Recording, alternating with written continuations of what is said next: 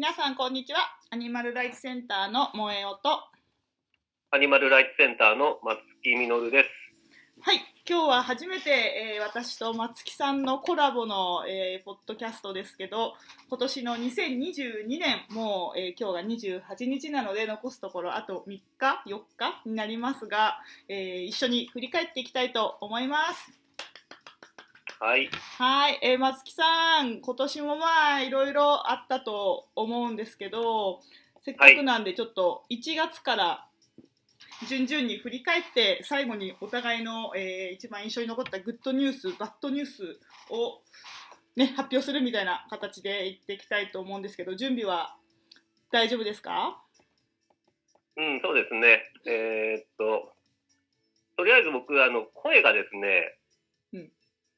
声がいいねってよく言われるんですよ。確かに。あ確かにとか言わない方がよかったから。今までですね、あの、女性の方と電話してて、うん。あの声だけで妊娠しそうって言われたことが3回あるんですよ。なんだそれ。なんだそれ。あまあ、そうやってね、あの、女性の方に評価してもらってるんで、声いいのかなって、まあ、自分でも思ってるんですけれども、急に何をぶっ込んできたのかな？今年の振り返りかと思ったら松木みのるの振り返りになったぞ であの、一回ですね、あの、まだ会ったこともない女性の方に、はい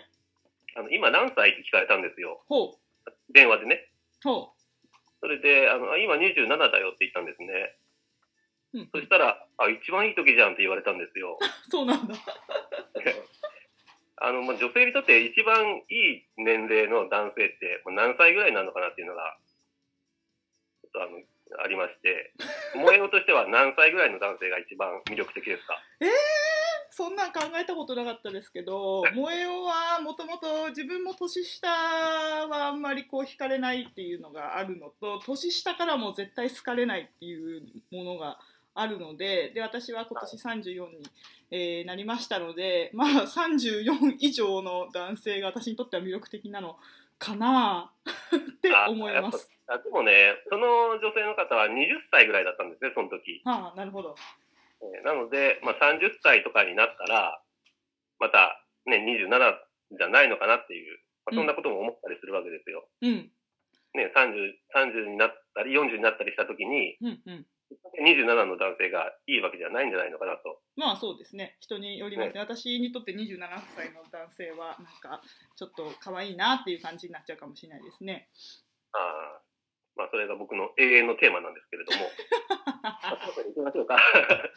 なんか松木さんの人生の振り返りみたいになったけどな何だったんだろうはい。じゃあ松木さん、えー美声の松木さんからですね今年の1月の、えー振り返りを聞かせていただきたいなって思うんですけど、まあ、1月って言ったら何が印象に残ってますか？1月のニュースはですね、えっ、と、とりあえず、あの千葉県の、うんうん。えっ、と、統計上から、あー鶏を保護したというのがありましたね。あーありましたね。なんかあれ多分アニマルライツチャンネルの日だったんですよ。すごい覚えてるんですけどああ、そうですね。あの、なんか空港から中継してましたもんね。そう岡田さんと北穂さんが空港からアニマルライツチャンネルをするっていうので私も実はその統計上の保護のことを知ら聞かされてなかったので当日アニマルライツチャンネルつけたらお二人が空港にいたのでちょっとびっくりしましたねえーえーと、約60羽の、うんシャモが、えー木の檻に入れられていたと。で、そのシャモの何羽かは、頭全体が傷を負い、ま、目がなくなっており、頭に縫い目の跡があり、くちばしが異常な状態で切られ、えーま、死体も放置されて骨が転がっている檻もあったということなんですけれども、まあ、これ、オスのシャモを戦わせること自体が動物愛護法違反ということで、まあ、2羽を同じえーか檻に入れると、どうしても喧嘩をするわけですよね。えーなので、まあ、その時点でえー動物愛護法違反だということで、えーでこれ、沖縄なんかは今、あのー統計禁止条例の条例を作るなということで可決になってますんで、えー千葉県はまだなかったと思うんですけれどもね、えー統計禁止条例というのがとりあえず、まあ、全国に、えできればいいなというのもありますし、あとは、やっぱり統計って、このこそこそ裏で、えーやるようなことですので、あのまあ、条例ができて、そうやって禁止になったとしても、まあ、やる人はやると思うんですね。うんえーですので、まあ、あの根深い問題だなというのがあるんですけれども、まあ、とりあえずまあ市民の目を光らせてですね、えーまあ、やりにくい環境というのを作っていかないといけないんじゃないのかなというふうには思います。うん、いやー本当そうですねなんか私は神奈川県に住んでいるのでこう周りに統計やってるとかって全然、まあ、ないとも思うんですけど、まあ、こそこそ確かにやっていたらなかなか一般の人は知らないけども実は、ね、同じ県でやってるっていうことも知らないところでねやってるっていうこともあるのかなっていうのはこれ千葉県だったんでちすぐ近くですよね。なんかはいまだなんか統計と沖縄のイメージがすごい強かったんですけど。うん。あ統計禁止条例ね、えっと、神奈川県ありますね。ちゃんと条例ができてれば裏でやってるってことはないですか？いや、条例ができてても、やっぱりやる人はやると思うので、えーもうあの、趣味の領域なんでね、結構これって。えーなので、その、負けた人が払い手にちょっと垂れ込んだとか、そういうことがあったら、表に出てくるようなことだと思うのうんで、まあ、条例ができても、やる人はやるとは思うんですけれども、まあ、それでもあある程度の抑止力ということでね、えー条例は、まあ、必要だとは思いますけれども、うん、とりあえず今できているところはですね、北海道、東京、神奈川県、えー石川県と福井県が統計の取締り条例があるということです。す。少ないですね。これしかないんだ。でです。まだまだ少ないですね。で、まあ、えー次沖縄県ができるのかなというところですね。うん、沖縄ができたら大きいですね。沖縄は多分統計やってる人が多いのかなって思うので、沖縄ができるのはすごい大きいことかなと思います。はい。はい、ありがとうございます。ちょっと1月もっと振り返りたいんですが、ちょっと時間が押しそうなので、次行っちゃいましょう。はいちょっと2月を飛び越えて、3月、3月の何か印象に残ったニュースをお願いします。3月はですね、えっと、国連環境総会というので、えーアニマルウェルフェアと持続可能性があ密接という決議がされたというニュースがありました。これはかなりグッドニュースですよね。国連で SDGs とアニマルウェルフェアの関連性。しかもこれが、どこでしたっけ？ガーナか何かから提案されたっていうところもでかかったかなっていうふうに思います。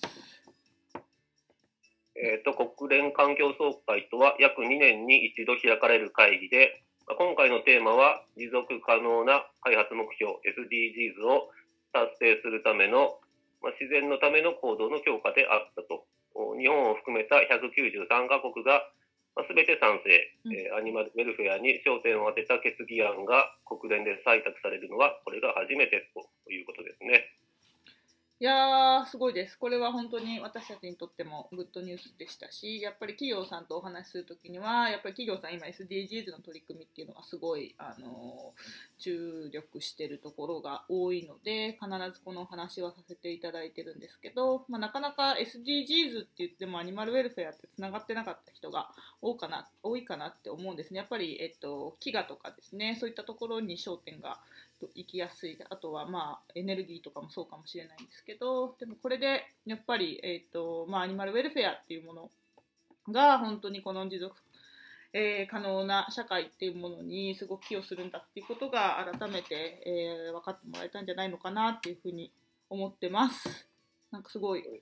真面目な意見になっちゃったんで、えー 次行きましょう。はい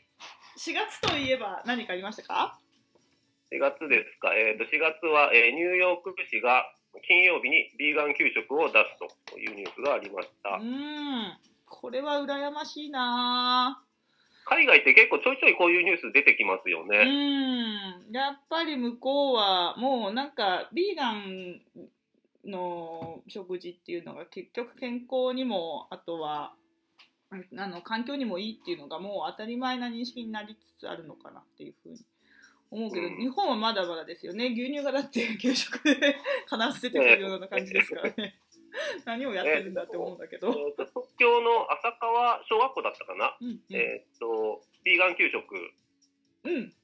を週に、え、週に1回じゃなかったとは思うけど、月に1回かな。うん。うん、1回かなんかあ出すっていうことで、結構それは、まあ、健康とかね、環境のことはもちろんあるんですけれども、えっ、と、多様性を尊重するっていう意味も確かあって、うんまあ、日本でそういった取り組みっていうのはかなり画期的ですよね。うん、日本も徐々には広がっていくのかなとは思うけども、まあ、まだまだかなってとこも ありますね。まずは牛乳選択制にしろいって思いますけどね。それぐらいもう当たり前だろうって思っちゃうんですけど。うん、もうカナダのね、あの栄養ガイドなんかからは牛乳抜けてますからうね。ん、いや本当に。いやうち実は、えっと、親が教師をやっていた時期がありまして。で、はい。あれなんですよ。なんか生徒は牛乳を、えっと、一応飲みたくない人はあのキャンセルできて一応その分の牛乳の代お金が毎月返ってくるらしいんですけど教員はキャンセルできないらしくってもう必ず引き落とされるしもう持って帰ってくれって言われるらしくてなんかよく家に牛乳持って帰ってきてたので なんだこの生徒はと。あんまり持って帰ってきた牛乳とか飲みたくないですよね。まあ持って帰ってきてなくても飲みたくないんだけどそうも持って帰ってくる間にね、腐ってそうっていう。夏とか絶対腐ってますよね。ああ夏はやばいかもなそうなのよそうなんですよ。でもあ本当になんかもう持って帰るか捨てるかしかないっていう謎のえ。うん。これもなんか強制的だなってすごい思ってましたけど4月もう一個グッドニュースあったと思うんですけど松木さん、えーと、7月もう一個は、えー経産省、経済産業省がアニマルウェルフェアの重要性を認めるというのがありました。うん、これもすごい、もうあれですね、今まで環境省の方とかで、このアニマルウェルフェア、農水省とかでは取り上げられたことあると思うんですけど、初めてかな、経済産業省でアニマルウェルフェアが取り上げられたっていうのは初めてかなと思うんですけど、やっぱりこの、あれですね、ビジネスの話にもなってるんだよっていうのが、えーみんな気づいてくれた。かなって思って本当にこれもっとみんなにあれですねあのアニマルウェルフェアやんないともう本当にえっとうんビジネスが成り立たなくなっていくんだっていうのももっともっと分かってもらいたいなって思いますね。なんかその社会貢献とかそういうことじゃないんだよっていうのを、ああ、そうですね。うん。えー